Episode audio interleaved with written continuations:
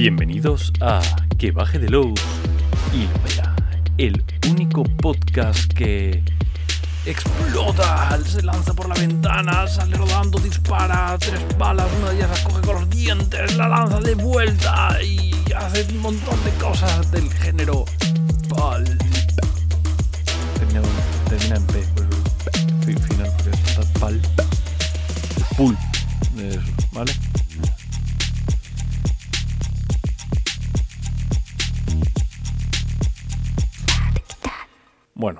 ¿De qué vamos a hablar hoy? Pues más o menos lo, sospecháis porque la semana pas hace dos semanas hablamos de la preventa de, del libro de nombre impronunciable este de asombrosos, a- asombrosos relatos eh, detectivescos y arcanos.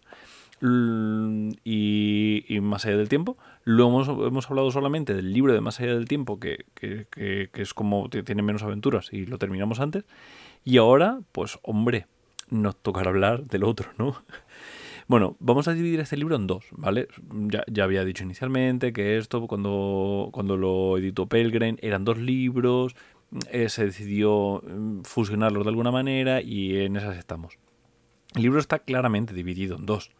O sea, hay una parte en la cual eh, es Robin Delos con mm, los, la, manera de comunicar de Robin Delos, con, las, con, con todas esas maneras de trabajar en un libro que intenta explicar cómo trabajar dentro del pulp ah, eh, para el resto de chulo. Y, mm, y luego está la parte de detectivesca de Ryder Hanrahan, etc. Hoy no vamos a hablar de la parte de Hanrahan, la dejamos de lado, ya hablaremos de ello la semana que viene. Esta semana me voy a centrar única y exclusivamente en una persona que puede que os suene que se llama Robin Delos eh, y que ha escrito los cuatro primeros eh, escenarios de este libro. Eh, ya en su momento ta- también lo dijimos, realmente el libro inicialmente se llamaba Asombrosos Relatos Arcanos o Stunning Eldritch Tales, ¿vale? Se ha fusionado, por eso el título es como duplicado de alguna manera, etcétera, etcétera. Vale, esta es la parte entonces asombrosa y esta es la parte arcana. Eh, básicamente es un homenaje a, bueno, lo, he dicho ya 40 veces, que es el pulp. Es el, mm, me cuesta saber qué es el pulp. O sea, es, es como una puerta. Yo sé lo que es una puerta, pero def- definirte lo que es una puerta es un poquito raro, ¿no? Es como, sí, pues ya sabes, una, un agujero en la pared donde eh, pones una madera, pero no tiene por qué ser de madera, la- el con un picaporte que no tiene por qué tener picaporte, pero eh, es un poco raro, ¿no? Entonces el pulp eh, se reconoce nada más verlo, pero es complejo. Normalmente tira mucho de clichés, eh, tira mucho de, subidón, de, de adrenalina, de, de construir relatos muy em, pasados de vueltas. Y eso es un poco el pulp, ¿no? De- Luego, de hecho, por ejemplo, Pulp, Fi- Pulp Fiction, que es como cuando hablas de pulp, parece que vas a hablar de esa película. No es pulp, que, es, que es lo gracioso del tema. Es eh, eh, Pulp Fiction se refería a unos libritos que se llamaban así. De hecho, el término pulp viene de, de estos libritos. Eran libritos muy baratos que tú los comprabas en los kioscos eh, por 5 céntimos o lo que fuera. Y, y que era un papel malísimo, que si se te acercaba ahí un poquito de agua lo absorbía entero y, y era imposible de leer ese libro.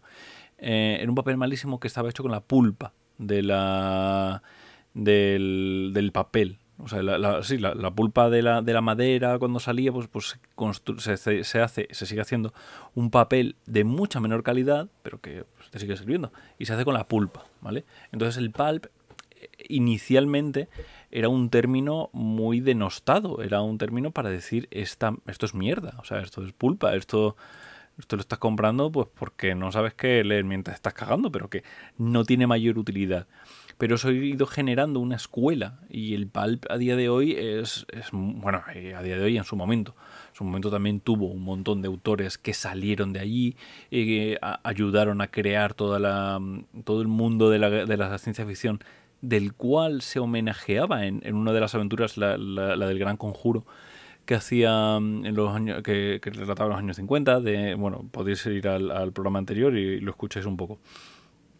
Entonces, el pulp en sí eh, está muy en la base de lo que Robin Delos ha querido contar siempre, porque el pulp ha ido evolucionando, eh, toda la parte esta de las películas de acción estilo Hong Kong son muy pulp, con muy personajes súper marcados, con dramas súper clichés, con eh, han matado a mi mujer, John Wick es una respuesta muy estilizada al pulp, ¿no? De no es que hayan matado a mi mujer, han matado a mi perro, ¿no?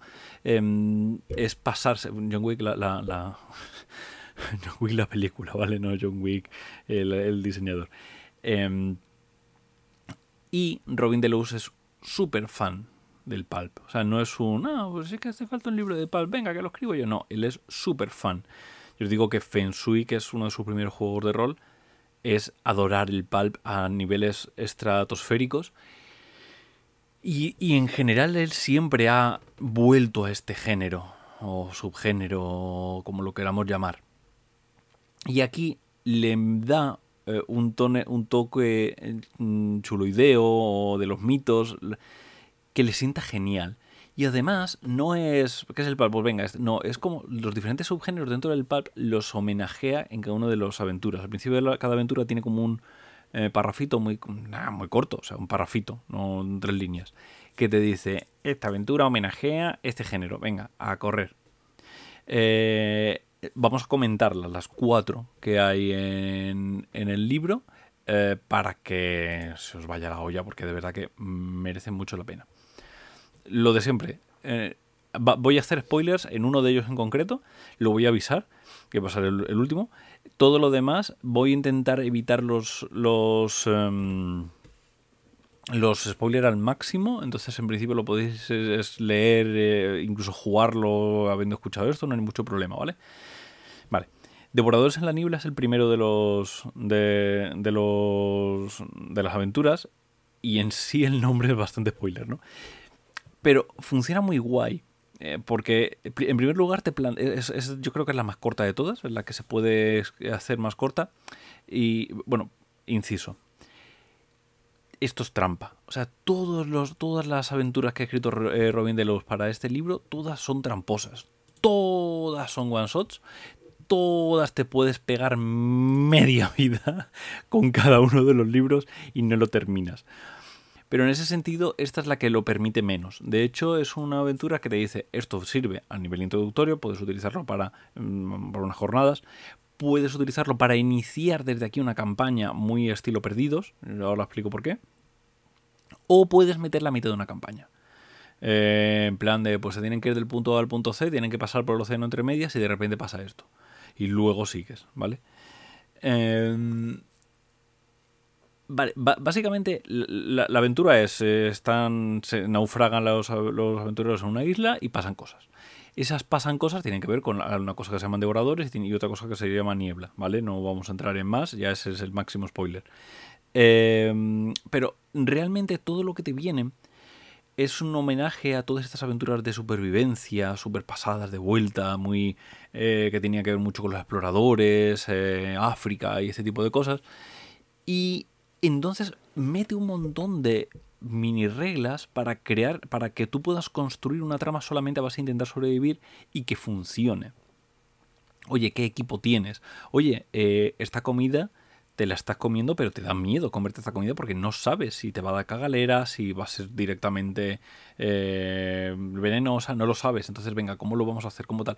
Todo esto te viene como, como un montón de, de, de reglas. Te vienen profesiones nuevas, te vienen eh, en generales, em, en general, te vienen cosas, te viene por ejemplo una regla muy interesante que, que, te lo plantea como, bueno, que sepáis que esto es para todo. O sea, eso de vez en cuando lo hacen Robin, Robin Delos. Yo no se lo he visto ver hacer a otros eh, autores, pero Robin Delos se lo, se la suda todos los cojones y dice, vale, he hecho esta regla porque creo que le sienta bien a esta aventura pero eh, esta regla es la leche y se puede aplicar a cualquier iteración de Gamsu. Lo, suele escribir como se aplica a cualquier iteración de Gamsu. Lo cual es mm, rotundamente mentira porque no para Gamsu Quicksock es una iteración de Gamsu que, ya se salta de esta regla. Pero bueno, en cualquier caso.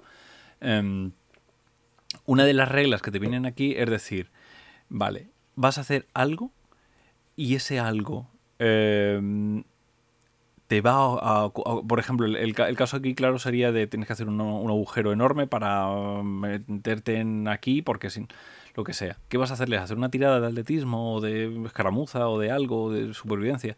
No, eh, porque sabes que lo va a conseguir, o sea, simplemente pues tienes una pala y vas mm, con la pala dándole. No tiene mayor interés el que tú falles esta tirada. Por lo tanto, pero sí que tiene interés el que el personaje esté cansado después.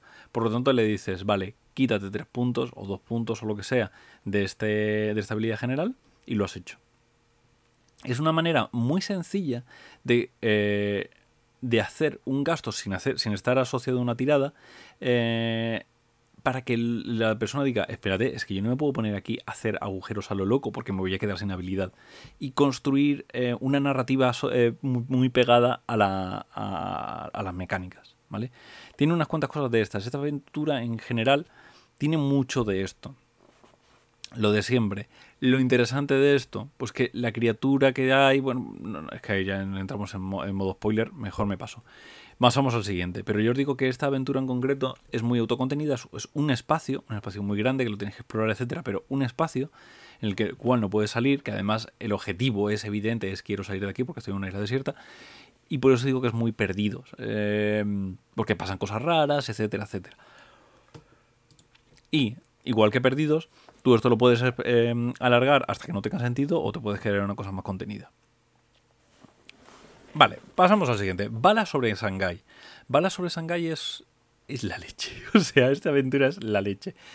Em, es un escenario eh, dentro de Shanghai, lo cual ya te, te, mete muchísima información sobre lo que es Shanghai y sobre las diferentes facciones criminales que operan en Shanghai y sobre eh, cómo funcionaba en, aquella época Shanghái, cómo funcionaba, era una colonia tal, no sé qué, pero estaban los franceses, pero estaban no sé cuántos, pero tal, cómo toda esa, eh, como un estudio antropológico de cómo funcionaba el día a día en Shanghái, y claro, tú me dices esto, yo te digo, eh, esto es un escenario de campaña, o mínimo es un looking glass, es, un, es una lupa que pones sobre un lugar para planteártelo como un, como un escenario. La trama que te meten aquí es lo más básico que te puedas encontrar, o sea, es además la idea es que, que, esto homenajea a este tipo de historias de suspense del pulp que no tienen ningún tipo de suspense porque sabes cómo va, sabes que este va a ser el asesino de no sé quién. O sea, el suspense es lo de menos. Lo interesante aquí es cómo los personajes entran al trapo. De hecho, una de las reglas súper divertidas eh, bueno, hay dos reglas muy interesantes eh, asociadas a este escenario. Una de ellas es, me parece súper divertida, que es la regla del enamoramiento. Hay un personaje femenino, además es que es, es que es tan cliché todo. O sea, de, repente entran en un local y hay una chica, si mal no recuerdo, está cantando cuando entran y, y, todos lo miran y es como, vale, ¿quién se enamora? ¿no? Entonces hay reglas para aplicar esto, para ver cómo, cómo esto construye y modifica el personaje muy divertido, muy divertido de jugar, eh, muy jugable, muy construible, eh, muy eh, engarzado con las reglas de rastro de chulo, porque te dice esta persona se puede terminar convirtiendo en un pilar de estabilidad, etcétera, etcétera. Muy, muy, muy gracioso, de verdad, muy gracioso.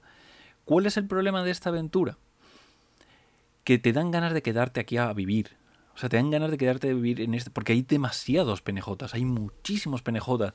Que cada uno de esos penejotas es solamente para mostrarte, para, para explicarte cómo funciona un pequeño eh, eh, momento de lo que es Shanghai. No es. Eh, las otras aventuras sí que es como. Tienes este principio, tienes este final. Aquí hay una, aventura, pero realmente la aventura la has resuelto súper rápido.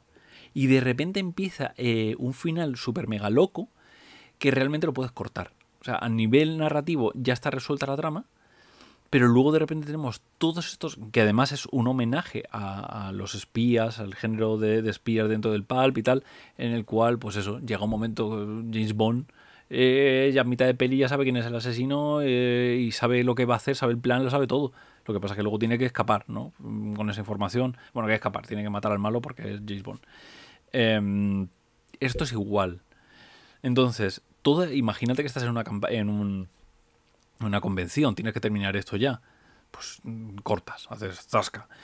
Y te da una penita te da una penita por eso, aunque te dice, no, esto puede funcionar en un, en un one shot. No, no, no, no te lo creas, no, es mentira. No, no, porque va a pedirte el cuerpo eh, explorar todo este mundo y hacer eh, muchas más tramas, hacer... Eh, de verdad que, que, que, se puede hacer, se puede hacer como one shot, pero, pero no, no. Otra de las reglas muy interesantes que plantea es la regla de la ventaja. Em, esto es...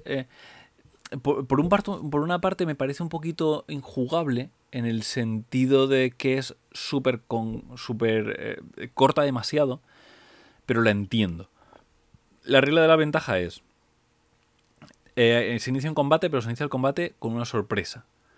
¿no? Están los personajes no sé dónde, de repente giran la esquina y están en mitad de una encerrona y, hay un tío con un machete que se lo está poniendo en el cuello a otro. Una, una escena que no habréis visto nunca jamás, ¿no? O sea, nunca jamás ha visto esta escena en una película, en una novela, ¿no? De género pulp. Es, la, es, la, es lo de siempre. ¿Vale? Pues convertámoslo en una regla. O sea, si esto de verdad es un cliché y es un tropo y, y, existe y la gente lo reconoce, ¿por qué no lo convertimos en regla? Entonces construye la regla de la ventaja. La ventaja es, entramos en esto, pero yo te he sorprendido a ti, yo tengo la ventaja. Vale. No pasa nada, no me da ninguna ventaja táctica. Vamos a estar hablando de suelta la pistola, suelta Va a ser igual, todo igual, pero si la persona que no tiene la ventaja, si el grupo que no tiene la ventaja intenta eh, iniciar el combate, ¿vale? O sea, es muy evidente. Llego, llegamos a un callejón, de repente nos giramos y tenemos un tío que, tiene, que nos está apuntando con la pistola a uno de nosotros y todos los demás están con las manos en alto. Vale, si los que están con la mano en alto inician el combate, lo típica cosa de wow, saltas, y empiezas el primer tiro, no es que te lleves un tiro de gratis y tira el dado, no. Ha muerto alguien.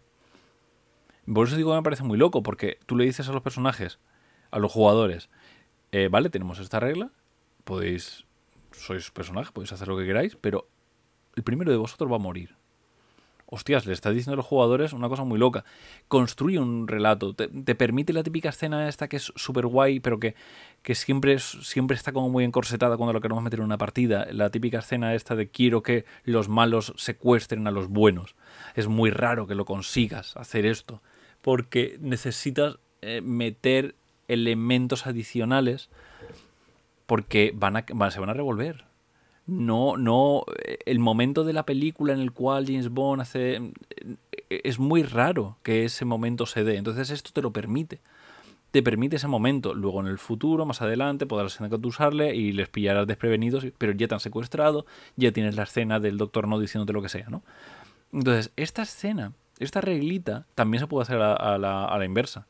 Los jugadores pueden hacerle esto a los a, PNJs, porque es una regla que va en, las dos direcciones, no es Gansu Quicksock, no es asimétrico, es simétrico, las reglas funcionan en los dos, lados. Eh, lo pueden hacer y ya está. Fin. Eh, ¿y, ¿y, qué va a pasar? Pues que un combate ganado de antemano en el que tú has conseguido sorprender a los demás, el combate va a ir súper rápido. Por lo tanto, está muy bien, pero es verdad que la ventaja que tienen los enemigos de poder matar a un personaje de un jugador mm, a lo, a pinch, sin tiradas ni leches, joder, se, va, se va mucho. Entonces es una regla que hay que tener con mucho cuidado, pero lo que hace es si los jugadores se te van a revolver. No, no, no, pues, pues, pero es que realmente yo lo que hago es que como tengo esas clases marciales, que no, que, te van a matar, que deal with it, que ya está. Em, si te van a, revolver, no la uses. Solo úsala eh, si tu mesa acepta el tropo, acepta el cliché, que es lo suyo. Pero oye, que ya sabemos que cada, mundo, cada, cada, uno, cada, uno es cada uno. Bueno, pasamos a la tercera aventura que se llama La muerte ríe la última. Eh, aquí es súper complicado explicar esto sin entrar en, en spoilers. Así que lo voy a intentar. Eh, no sé si conocéis eh, el género de vigilantes de, mm, dentro del pulp es por ejemplo Spirit de, Will Eisner o La Sombra o eh, es un género, es un subgénero del pulp, eh, del que bebe muchísimo Batman, por ejemplo, ¿no? En el cual no es que sean personajes super uber poderosos, pero sí que hay alguien que tiene un interés por ser una especie de vigilante y salvar el mundo. Esto luego se le dio una vuelta de tuerca en los 80, se volvió súper ultra violento y tenemos ahí a Charles Bronson y, a, un montón de vigilantes, a Harry el Sucio. Eh, pero antes era mucho más pulp, mucho más eh, luminoso.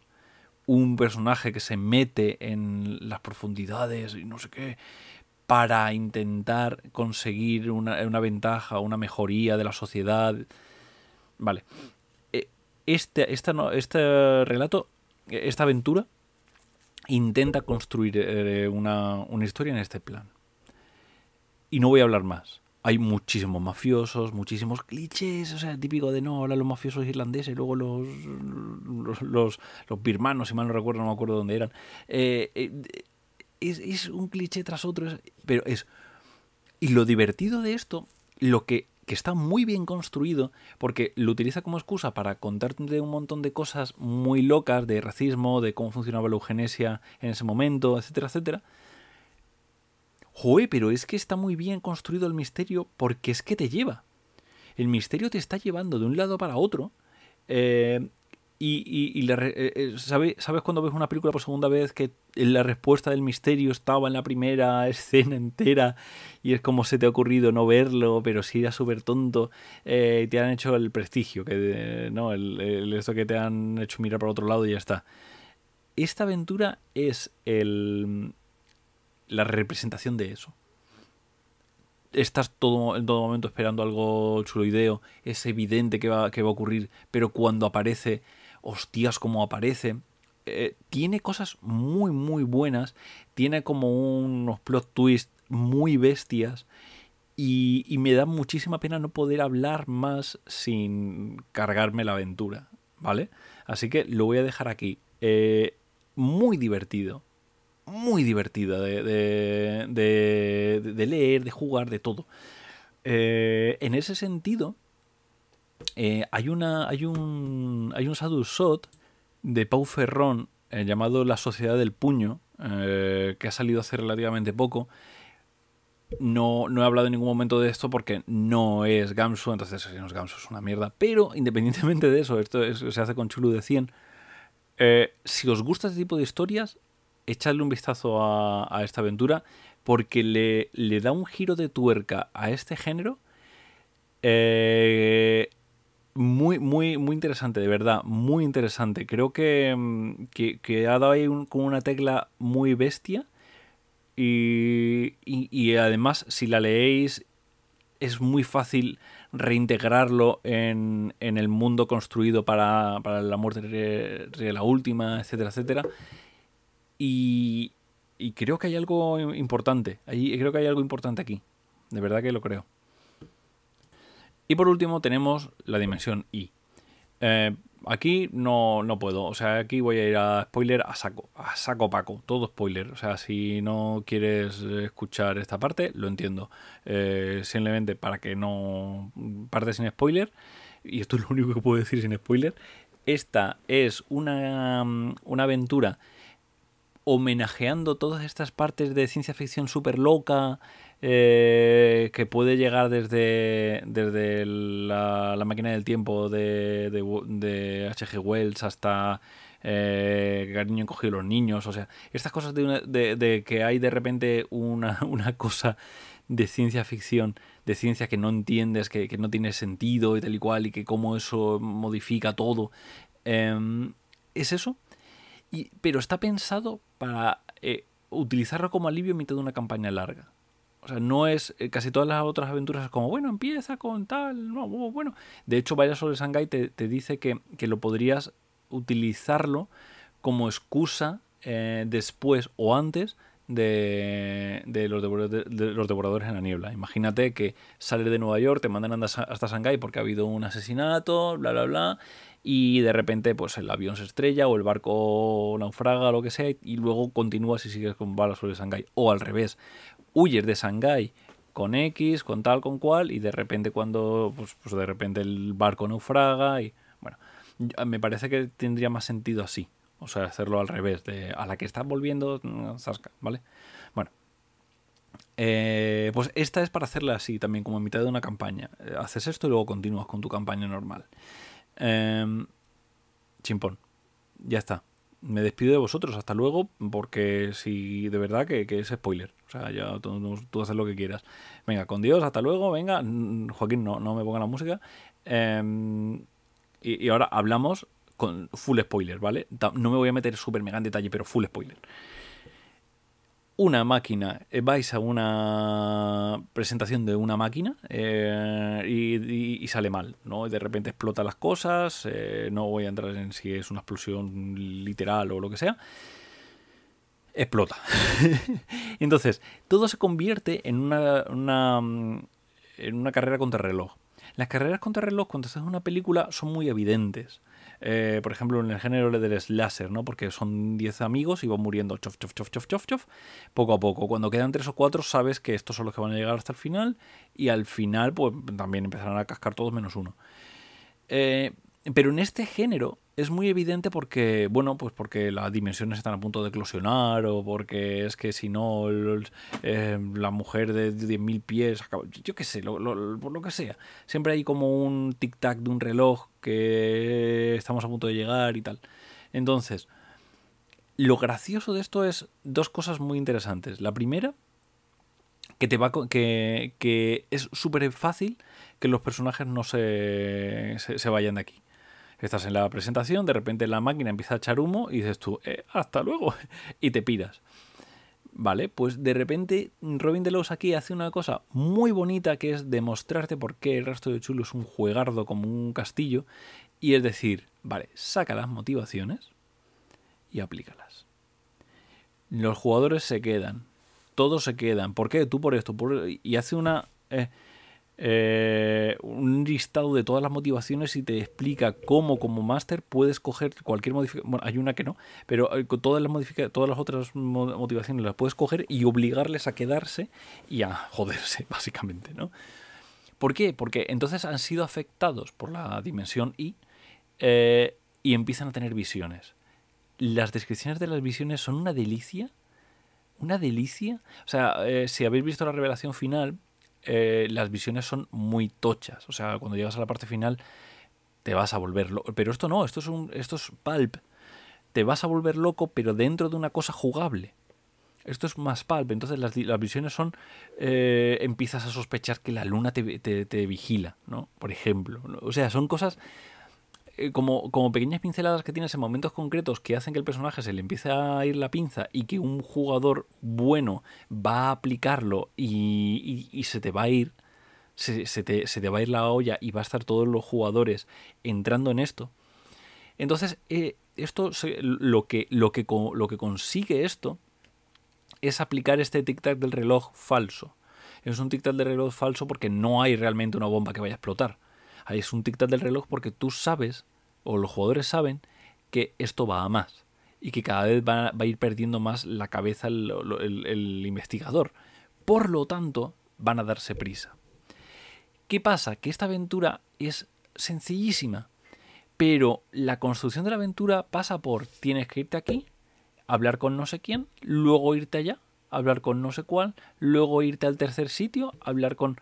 ¡Ay no! Que esto es una pista falsa. No te preocupes porque ahora tienes que volver desde aquí, que son tres cuartos de hora en coche hasta no sé dónde. Entonces, contabilizar las horas forma parte del... Y esto es una cosa muy, muy habitual en los juegos de rol. ¿eh? O sea, si habéis jugado más allá de, las montañas de la locura, por ejemplo, hay una parte de esto de no, tienes X días para, construir, para montar la expedición. ¿Qué haces? Esto te va a llevar tres horas, esto te va, te va a llevar una, esto te va a llevar tal. Eh, eh, yo intenté hacer una cosa parecida, por ejemplo, en Cristal, uno de los, de los eh, Shots que forman parte del ciclo Rey, em, pero aquí te construye una, una mecánica que es esta, el tic-tac del reloj, y te da como unas pautas de cómo aplicarlo para que en vez de hacer una regla gorda como hizo con la, como, con la regla de la, de la ventaja, en vez de hacerle eso, te da como unos consejos para que tú consigas que ellos sepan que están jodidos sin decírselo claramente, bueno, ya os digo que es un poquito mm, sui generis, pero es súper graciosa la aventura, muy graciosa de, construir, eh, súper bien integrada en, el, eh, en todo lo que contaba Lovecraft, pero dándole una vuelta y, me recuerda un poco, eh, guardando las distancias, pero millones, ¿vale? Pero con me recuerda la revelación final. Es como una versión light de la revelación final. Eh, porque eh, hay una sensación incómoda de algo pasa, algo pasa, tengo que entrevistar gente. Pero claro, aquí es como el estoy allí este, en la revelación final estoy abrazando el volverme loco, el explorar cómo mi personaje se va a volver loco y interpretar eso. Y aquí lo que estoy haciendo es explorar la, prisa por evitarlo, porque sé que se puede evitar. Sé, ¿Por qué sé que se puede evitar? Porque esto es palp. Y punto. Y ya está. ¿Habéis visto? O sea, la semana pasada, para cinco aventuras, me pegué 20 minutos y porque al final me puse yo a... Y aquí es que me tengo que estar callando y hemos pasado los 30 minutos y son cuatro aventuras nada más. Es, es, es que es, es que son aventuras más cortas, todas, ¿vale? Las otras tienen mucha más chicha. Es que yo me imagino Bala sobre Shanghai pegándole todo los 10 páginas más y también te quedarías con ganas de contar cosas. O sea, eh, de verdad que es un libro súper interesante. es muy, muy lo que es. O sea, si no te gusta el pulp, pues, pues hombre, mm, espérate la semana que viene a escuchar lo que cuento sobre Hanrahan. Pero, pero, pero bueno, eh, es lo que hay. Y ya estaría, majos. A darlo todo. A darlo todo. Eh, pues nada, pasadlo muy bien. Espero que septiembre, que no estéis deprimidos por las vacaciones, porque ya han terminado las vacaciones y tal. Y, pero en cualquier caso, si esto te estuviera ocurriendo, recuerda que una muy buena manera de luchar contra la, depresión es comprar libros. Ahí lo dejo, ¿vale? Tú entras, preventa, pin, y bueno. Ya, ya has luchado contra. Has hecho de tu parte para luchar contra la depresión por vacacionar. De nada, hijo.